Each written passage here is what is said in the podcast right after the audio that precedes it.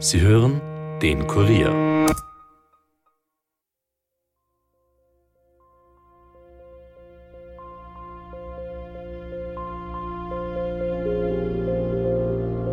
Begonnen hat das Ganze eigentlich mit einer Vermisstenanzeige. Sie hat noch gesagt zu ihrer Tochter, ich bin gleich, gleich mal wieder zurück. Äh, sie muss sich keine Gedanken machen. Die Erika war eine hochanständige Frau. Also alles korrekt, alles hochanständig von denen abgesehen, es war jetzt da nicht, das sagst, keine Vertrauensperson oder was, die hat schon gewusst, weil die war der Bank nicht lang. Die haben dann relativ schnell festgestellt, dass die Situation dort am Tatort eine inszenierte war. Und da wollte der Rex nicht gehen. Da denkt er sich, warum geht der da nicht? Der Hund muss das wahrscheinlich gespürt haben, weil wenn mein Mann dort mal aufgegangen war, in dem Moment ist das oben passiert gewesen.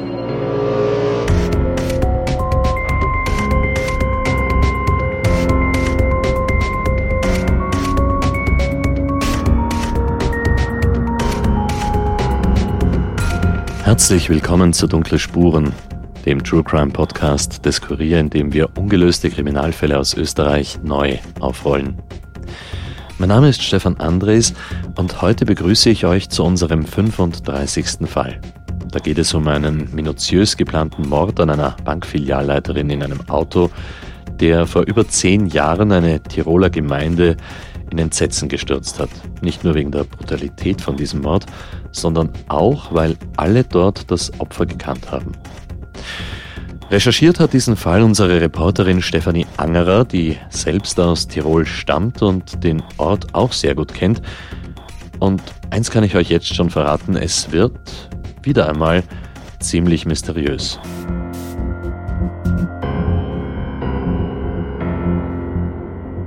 Aber jetzt begrüße ich Stefanie Angerer erst einmal hier im Podcast-Studio. Hallo Steffi. Hallo Stefan. Also das wenige, was wir jetzt schon wissen, hat es ja schon in sich. Aber beginnen wir doch am Anfang.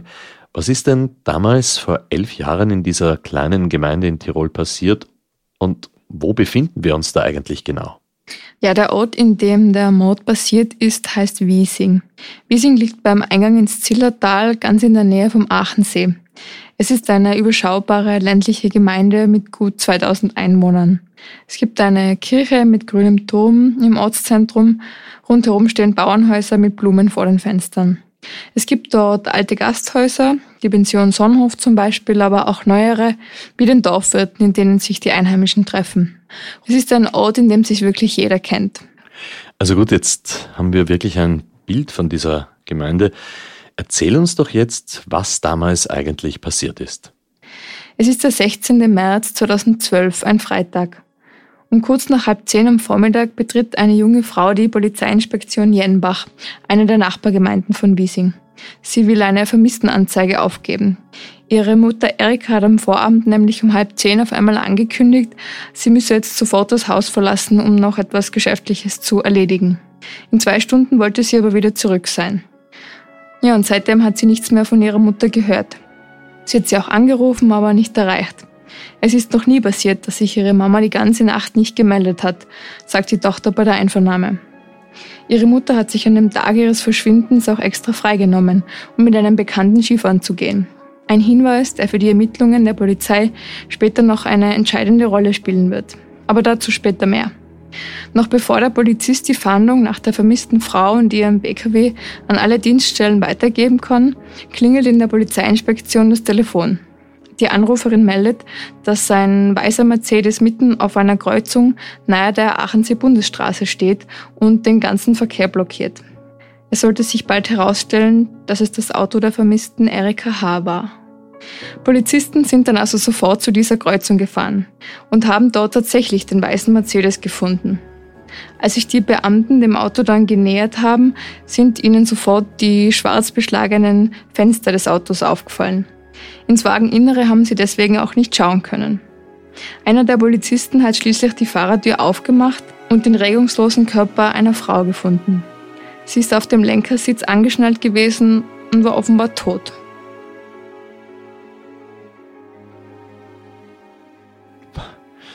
Das ist wirklich heftig. Das muss für die Polizisten ja auch ein ziemlicher Schock gewesen sein. Sagt Steffi, haben die Beamten eigentlich gleich gewusst, dass hier ein Verbrechen passiert ist? Oder wie haben sie das eigentlich zuerst eingeordnet? Nein, also im ersten Moment haben die Beamten gedacht, dass es sich möglicherweise auch um einen Suizid handeln könnte. Es wurde im Ort nämlich gemunkelt, dass die 49-Jährige, die seit wenigen Monaten geschieden war, Selbstmordgedanken gehabt hat. Deshalb haben die Beamten auch nicht sofort feststellen können, ob hier eine Gewalttat passiert ist oder sich mhm. die Frau umbringen wollte. Also gut, bevor wir jetzt klären, was da wirklich passiert ist, vielleicht zuerst noch eine ganz wichtige Frage. Wer war die Tote eigentlich überhaupt? Ich meine, bis jetzt wissen wir ja nur, dass es sich um eine Bankfilialleiterin gehandelt hat, die offenbar geschieden gewesen ist. Ja, also Erika H. wurde 1963 in Wiesing geboren. Wir nennen ihren vollen Nachnamen hier nicht aus Rücksicht auf ihre noch lebenden Angehörigen.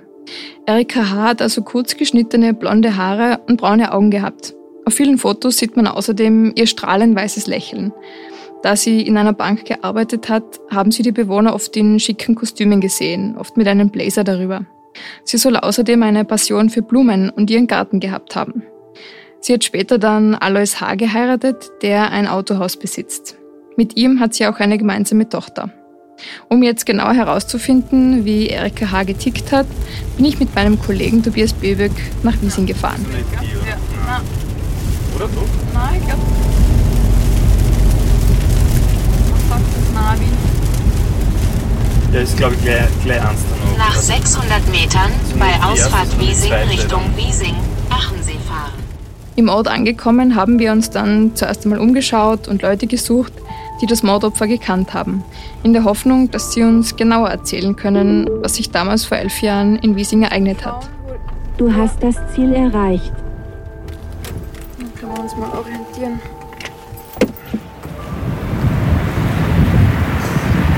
Wir sind vom Kurier und recherchieren eben in diesem Ort. Können Sie sich noch gut an das erinnern? Ja, das war 2012 im März, oder? Genau, ja. Die war da Bankfilialleiterin. Ne? Mhm. Die habe ich gut kennt, ja. Wie lange war die bei der Bank schon, wissen Sie das? Lang wahrscheinlich. Boah. Sicher 15 Jahre. Mhm. Also man hat sie schon gekannt, oder? Weil das ist ja recht ja, ja, ja, jeder kennt die Wirtschaft. Mhm. Ja. Hat man da dann viel drüber geredet so, oder war das eher... Ja, ist schon geredet worden drüber, ja. Ja, ja sowieso. Das war schon da auf Gespräche, sicher. Mhm. Ja. Und die Erika, die jeder kennt. Und, ja. Wie war sie so als Person? Total fein, ja. Mhm. Hilfsbereit? Ja, ja. Mhm. Die hat auch jeden kennt im Dorf. Sie war da auf eine kleine Ortschaft mit 800 Einwohnern. Mhm. Kennt ja jeder jeden. Ja, ja. ja. wenn der Bank etwas braucht hat, hat es geheißen, muss man auf zu der Erika. Passt. Sie hat das alles erledigt und ja. Mhm. Mhm. ja. ja. Ich habe mit diesem Bewohner, der seinen Namen nicht nennen will, auch über den Anfangsverdacht der Polizisten gesprochen. Also, dass sich Erika H. möglicherweise selbst umgebracht haben könnte. Na, die war schon stabil. Ja. Ich habe also mir mal eine Zimmerei ich habe auch bei jeder Hammer mal was gemacht und das, da war mir nichts aufgefallen. Mhm. Das ist normal, ja. Mhm. Einer, der Erika H. ebenfalls gut gekannt hat, ist Karl Eberharter, Bürgermeister von Straß. Straß ist auch eine Nachbargemeinde von Wiesing und der Ort, in dem sich auch die Reika-Filiale befindet, in der die 49-Jährige gearbeitet hat. Sie war sehr, sehr freundlich und zuvorkommend und, und hat ihre Sache super gemacht in der Bank. Also die war sehr verlässlich.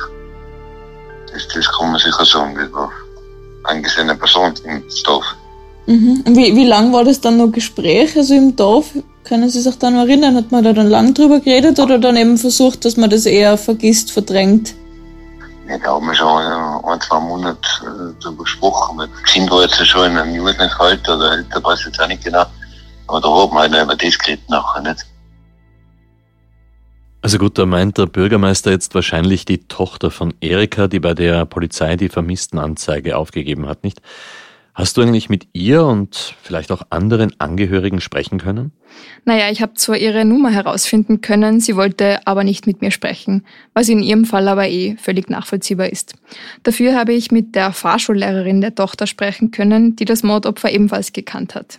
Erika war eine hochanständige Frau. Mhm. Also alles korrekt, alles hochanständig von denen abgesehen, es war jetzt da nicht, das sagst, äh, keine Vertrauensperson oder was, die hat schon gewusst, weil die war der Bank sehr lang. Erika scheint wirklich beliebt und auch sehr angesehen gewesen zu sein und sehr korrekt. Das haben mehrere Leute jetzt bestätigt. Aber zurück zu dem Tag, wo die Polizisten die Leiche gefunden haben, Steffi. Wann war dem Polizisten eigentlich klar, dass es doch ein Gewaltverbrechen gewesen sein muss? Ja, also die Polizisten haben zunächst einmal die Situation vor Ort analysiert. Denn das ist schon mal ungewöhnlich. Vor allem, was es mit diesen beschlagenen Fensterscheiben auf sich gehabt hat. Denn warum sollten die schwarz sein? Wenn die Frau nicht freiwillig aus dem Leben geschieden ist, muss da ja jemand nachgeholfen haben. Weil wie ein Unfall hat das Ganze jedenfalls nicht ausgeschaut. Und deswegen ist dann auch recht rasch die Mordkommission eingeschalten worden. Wie die Ermittlungen dann weitergegangen sind, das habe ich Christoph Hundertpfund gefragt. Hundertpfund war damals stellvertretender Leiter des Landeskriminalamts in Tirol und federführend bei den Ermittlungen rund um den Mordfall. Sie haben dann gleich die Ursache dieses, dieses Beschlags dann äh, feststellt, weil es hat offensichtlich in dem Fahrzeug eine Zeit lang gebrannt. Da war also eine ausgebrannte Signalfackel im Fußraum abgelegt und es hat nach Benzin auch äh, gerochen. Äh, nachdem das also als bedenklicher Todesfall einzustufen war, ist das Landeskriminalamt in dem Fall verständigt worden und es ist ersucht worden, also eine Spurensicherungsgruppe hinunterzuschicken, um sich die Sache einmal anzuschauen. Selbstmord ist irgendwo im Raum gestanden, aber um das wirklich abzuklären, ähm, ist das natürlich äh, dann genau zu untersuchen. Es ist dann von uns, ist die Tatortgruppe dann ausgerückt.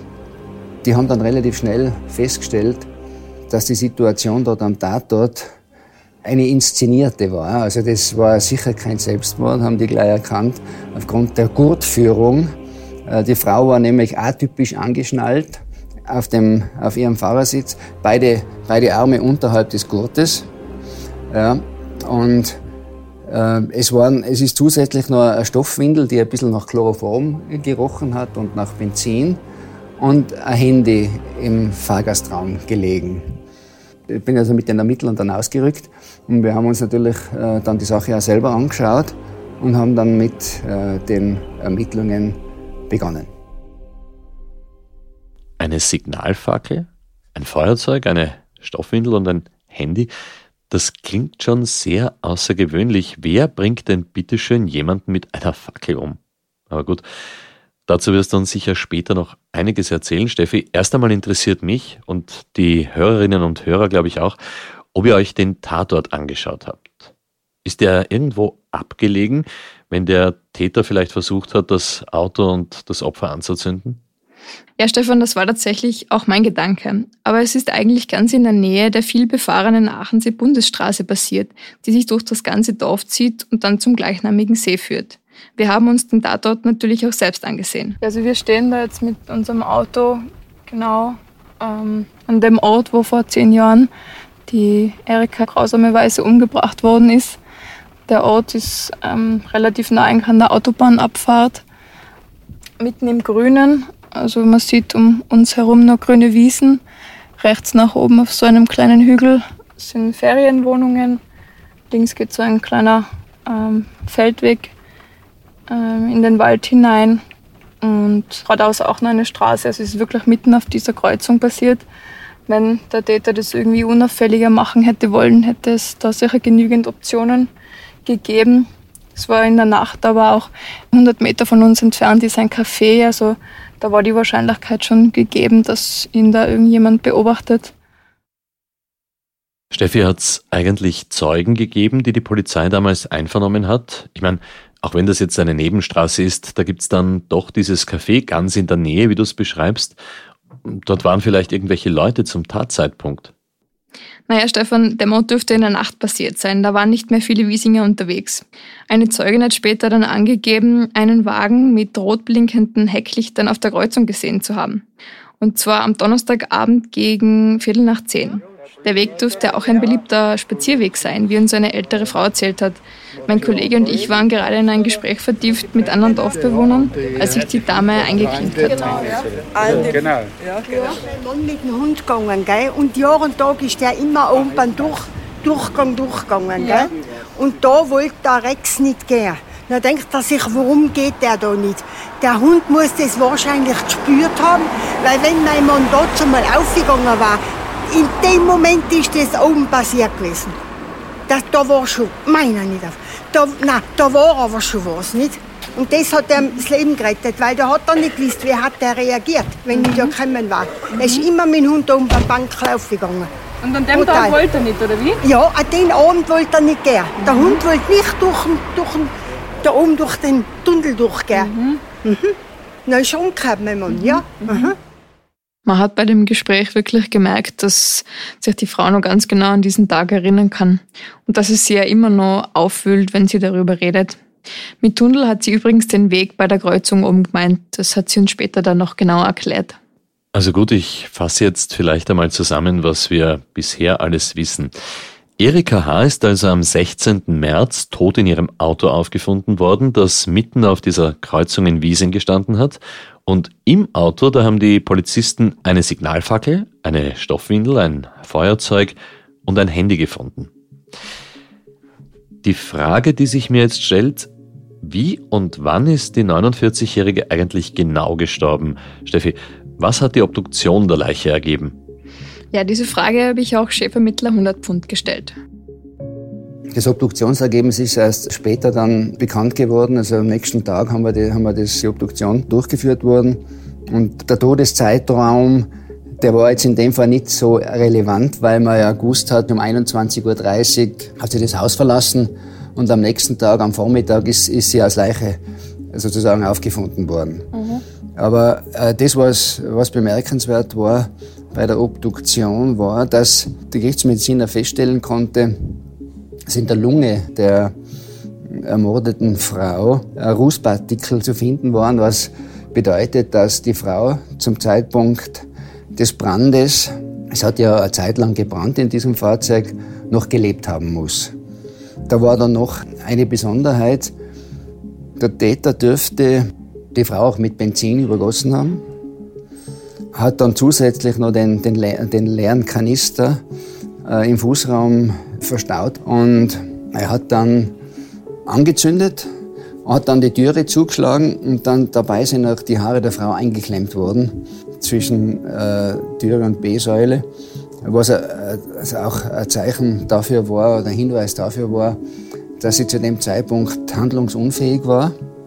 Äh, und weil sonst hätte sie sich aus dieser misslichen Situation ja selber wieder befreit, weil sie ja nicht gefesselt war. Erika H. hat also während es gebrannt hat noch gelebt, weil sonst hätte sie Rußpartikel nicht einatmen können? Wissen wir eigentlich, warum die Frau zu diesem Zeitpunkt handlungsunfähig gewesen ist? Ja, das wissen wir. Der Täter hat sein Opfer nämlich zuvor mit der Windel, in der Spuren vom Chloroform gefunden worden sind, betäubt. Die Dämpfe vom Chloroform verursachen Bewusstlosigkeit und heben Schmerzempfindung auf. Vor dem 20. Jahrhundert wurde Chloroform als Narkosemittel verwendet. Wegen der toxischen Wirkung auf Herz, Leber und innere Organe ist es aber schon lange nicht mehr in Apotheken erhältlich. Das muss sich der Täter also über andere Kanäle besorgt haben. Erika H. hat zwar noch gelebt, als der Täter versucht hat, sie anzuzünden, war aber durch diese giftigen Dämpfe des Chloroforms bereits bewusstlos. Sie ist dann letztendlich an einer Kohlenmonoxidvergiftung gestorben. Schrecklich. Aber eins verstehe ich jetzt immer noch nicht. Wenn der Täter das Auto und die Frau hat anzünden wollen, wieso haben die Polizisten dann keinen verbrannten Körper dort vorgefunden, wenn man sie sogar mit Benzin übergossen hat? Tja, das habe ich ein 100 Pfund auch gefragt. Und jetzt kommt's. Dem Täter ist bei dem Mord ein entscheidender Fehler unterlaufen. Dass es in dem Fahrzeug nicht sehr lange gebrannt hat, vielleicht ein, zwei Minuten, war wahrscheinlich auch auf den Umstand zurückzuführen, dass bei geschlossenen Türen nach einer bestimmten Zeit der Sauerstoff in der Fahrerkabine einfach verbraucht war. Deswegen ist das Feuer äh, von selber eigentlich erloschen. Hätte der Täter zum Beispiel die Fenster des Autos ein wenig geöffnet, wäre alles verbrannt. So aber hat es nur kurz gebrannt und die Gegenstände, die die Ermittler im Auto gefunden haben, waren alle noch in gutem Zustand. Besonders das sichergestellte Handy des Opfers hat dem Landeskriminalamt später entscheidende Hinweise geliefert. Aber dazu später mehr. Zunächst einmal haben die Ermittler nämlich vor Ort einen anderen Hinweis gefunden. Einen auf ein mögliches Motiv ein paar Schritte entfernt vom Auto, von dem Auto, das mitten in, in der Straße abgestellt war, von der Bankerin, ist in einer Pfütze ein zusammengefalteter Bankbeleg geschwommen. Und den haben sich die Spurensicherer natürlich dann auch angeschaut, weil man schaut natürlich nicht nur das Fahrzeug an, sondern auch äh, die Umgebung des Tatortes. Deswegen hat man auch zum Beispiel die Signalfackel ungefähr 40, 50 Meter entfernt vom Fahrzeug gefunden. Und auf diesem Zettel war offensichtlich ein Goldverkauf vermerkt. Auch Goldbahn im Wert von über 330.000 Euro. Es ist dann noch ein, ein Name der äh, Käuferin äh, draufgestanden den man aber nicht so genau mehr lesen hat können, weil die Nässe in, hat offensichtlich also da die Lesbarkeit ein bisschen beeinträchtigt. Mhm. Jedenfalls, äh, was man aber schön sehen hat können, das war eigentlich äh, ein Geburtsdatum, das ist also schön ersichtlich gewesen. Bei diesem Mord ist es also möglicherweise um sehr viel Geld gegangen. Was es mit diesen acht Goldbarren und dem gefundenen Bankbeleg auf sich hat, das erfahrt ihr nach einer kurzen Werbepause.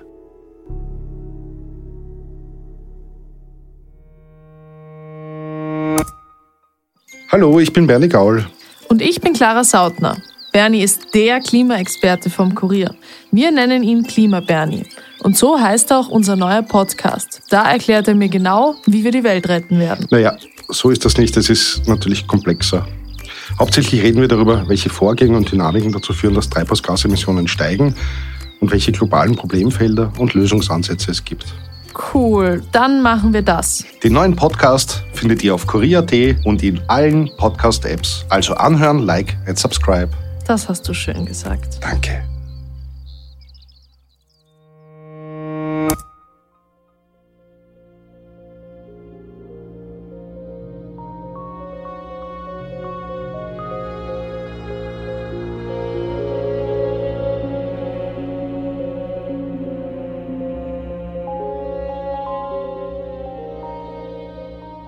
Willkommen zurück zu Dunkle Spuren und zum spektakulären Mord an Erika H. vor ziemlich genau elf Jahren.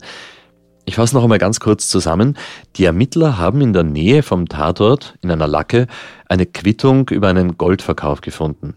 Der Name war zwar nicht mehr zu entziffern, dafür aber ein Geburtsdatum.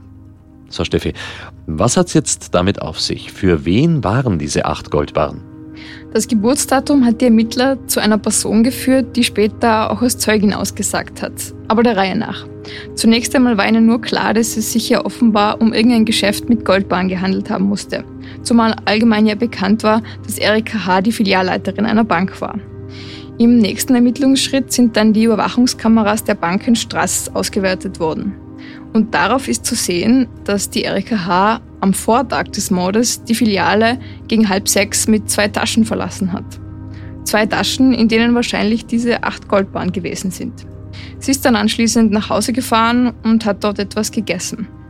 Gegen halb zehn hat sie das Haus dann wieder verlassen und sich offenbar mit ihrem späteren Mörder getroffen. Also jetzt kenne ich mich überhaupt nicht mehr aus. Das klingt doch jetzt bitteschön so, als wäre Erika H. Komplizin von irgendjemandem gewesen. Oder wieso sonst schafft man Goldbarren in Taschen aus einer Bank hinaus? Ja, Stefan, diese Frage haben sich die Ermittler damals sicher auch gestellt. Auch die Frage, ob die Bank von dem Goldgeschäft eigentlich gewusst hat, ist erst einmal offen geblieben. Die Spur hat die Ermittler also nach Straß geführt, in die Gemeinde, in der das Mordopfer gearbeitet hat. Wir haben dann natürlich auch in der Bank gefragt, ob ein ehemaliger Mitarbeiter von Erika H. vielleicht mit uns über den Mord bzw. das Goldgeschäft sprechen würde. Dort hat man uns dann gesagt, wir sollten lieber in eine Nachbargemeinde fahren und dort mit dem damaligen Chef von Erika zu sprechen. Also haben wir uns auf den Weg dorthin gemacht. Die Filiale in der Nachbargemeinde ist ein modernes Gebäude.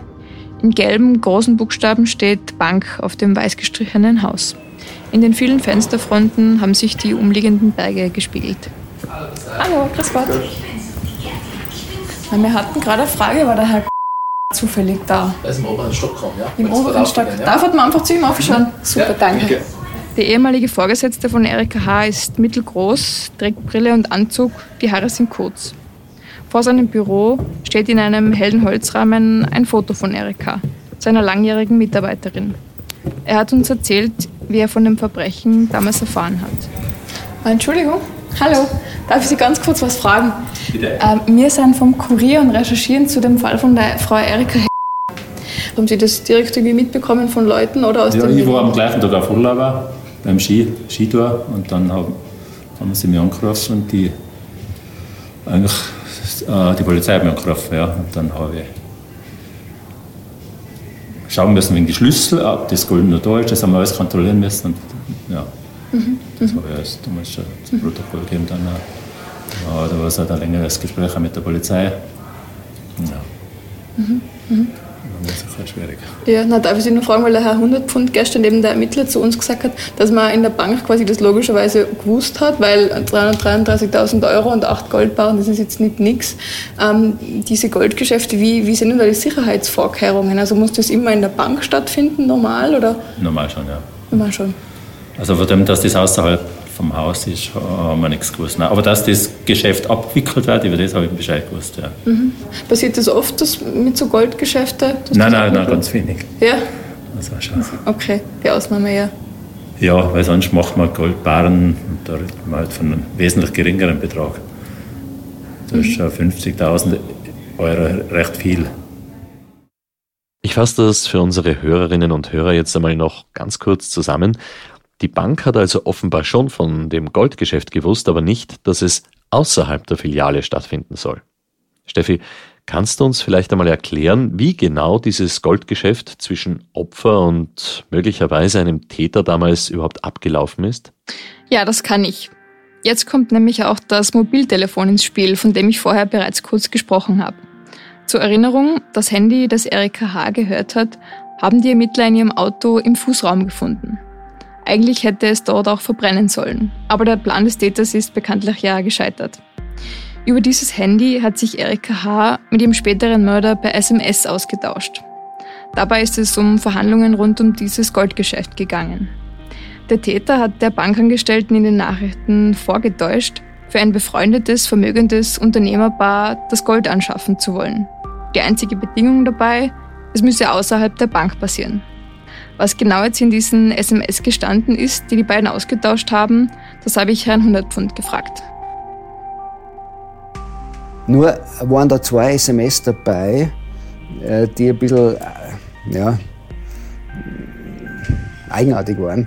Und zwar ist in einem SMS äh, hat die Bankerin bei ihm äh, beim späteren Täter angefragt, ich brauche den Vornamen und das Geburtsdatum.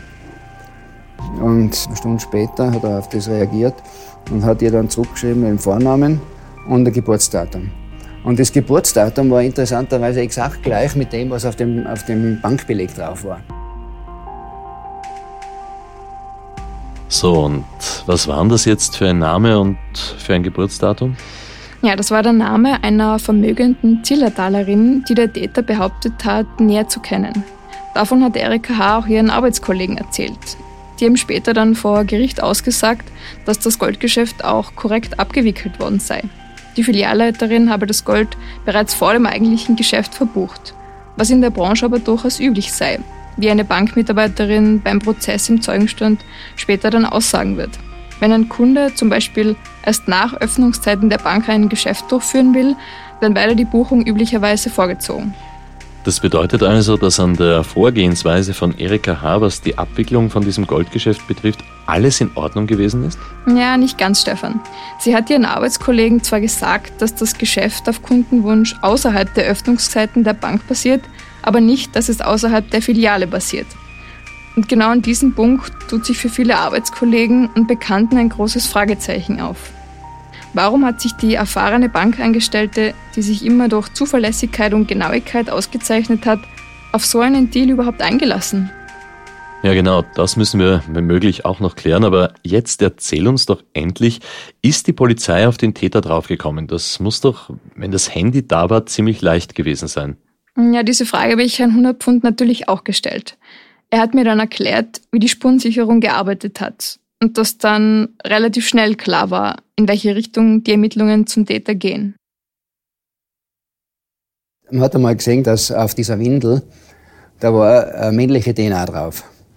Man hat auch gesehen, dass das Feuerzeug, das präpariert worden ist und so gestaltet worden ist, dass äh, ständig Gas ausströmt, wahrscheinlich als zusätzliche Zündquelle gedacht, dass da auf der Unterseite äh, des Klebebandes, dass da ebenfalls DNA äh, sichergestellt worden ist mit dem gleichen Profil wie auf der Windel. Man hat das gewusst, also es ist einmal ein Mann, das, das DNA-Profil haben wir gehabt. Äh, letzten Endes hätten wir ihn auch so erwischt, auch wenn das Mobiltelefon verbrannt wäre. Also gut, die Ermittler haben also durch die Auswertung der Gegenstände bereits DNA-Spuren von einem Mann, der mutmaßlich hinter dem Ganzen steckt. Steffi, jetzt mach's nicht so spannend. Wer ist denn jetzt der Täter? Den entscheidenden Hinweis, wer hinter der Tat steckt, haben tatsächlich die SMS geliefert, die im Handy von Erika H. gespeichert waren.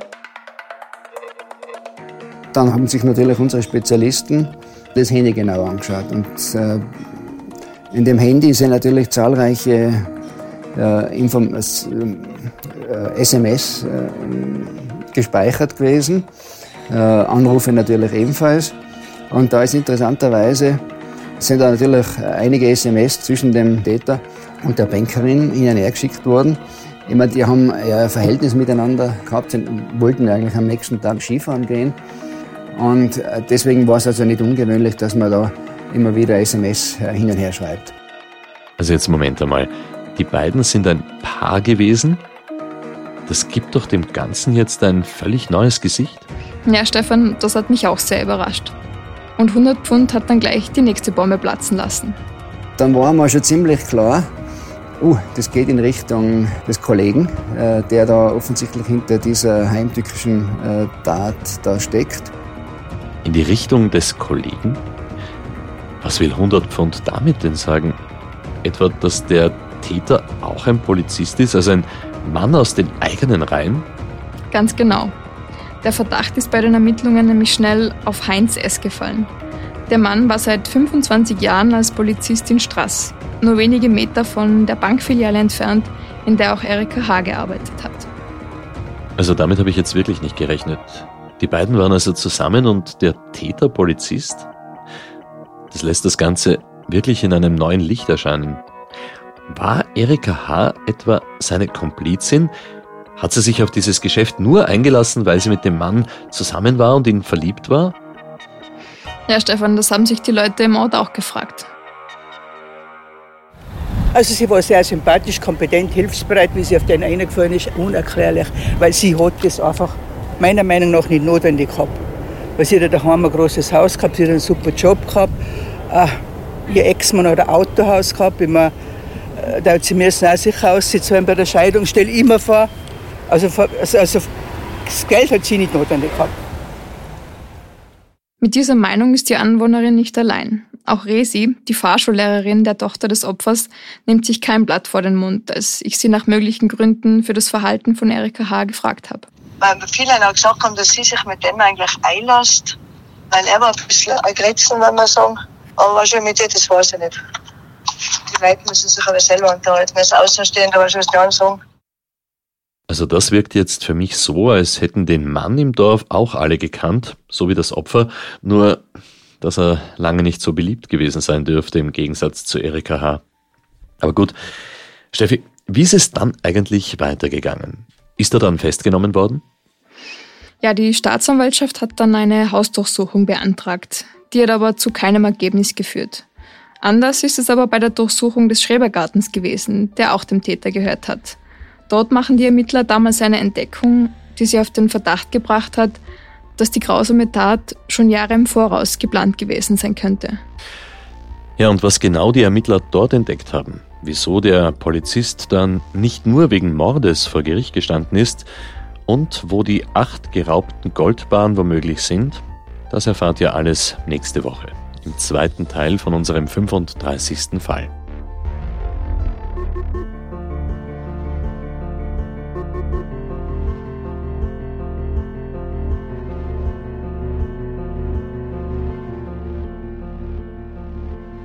Wenn ihr noch weitere Informationen dazu habt, dann wendet euch bitte entweder direkt an das Landeskriminalamt Tirol unter der Telefonnummer 059 133 70 3333 oder wendet euch auch gerne an uns, am besten per Mail an dunklespuren.kurier.at. Wir bedanken uns bei den Bekannten von Erika H. und den Anrainern in Wiesing und den Nachbargemeinden, die mit uns gesprochen haben. Ganz besonders bei Chefermittler Christoph Hundertpfund. Wenn euch dieser Podcast gefallen hat, dann hinterlasst uns bitte eine Bewertung in eurer Podcast-App und erzählt auch euren Freundinnen und Freunden davon und folgt uns auch auf Instagram. Instagram.com slash dunkle Spuren. Da haben wir jede Menge zusätzliches Material für euch zu allen Fällen. Dunkle Spuren ist ein Podcast des Kurier. Moderation Stefan Andres. Reporterinnen Stefanie Angerer, Yvonne Wiedler und Anja Antonius. Schnitt Daniel Jamanik, Dominik Kanzian und Tobias Peböck. Titelsong Tobias Schützenberger. Produziert von Elias Nadmesnik.